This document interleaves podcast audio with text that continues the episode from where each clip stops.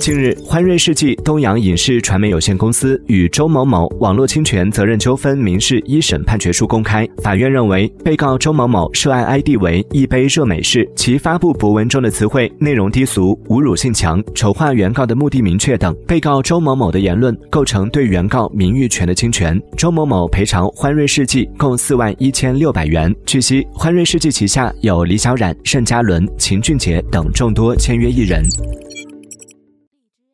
出品。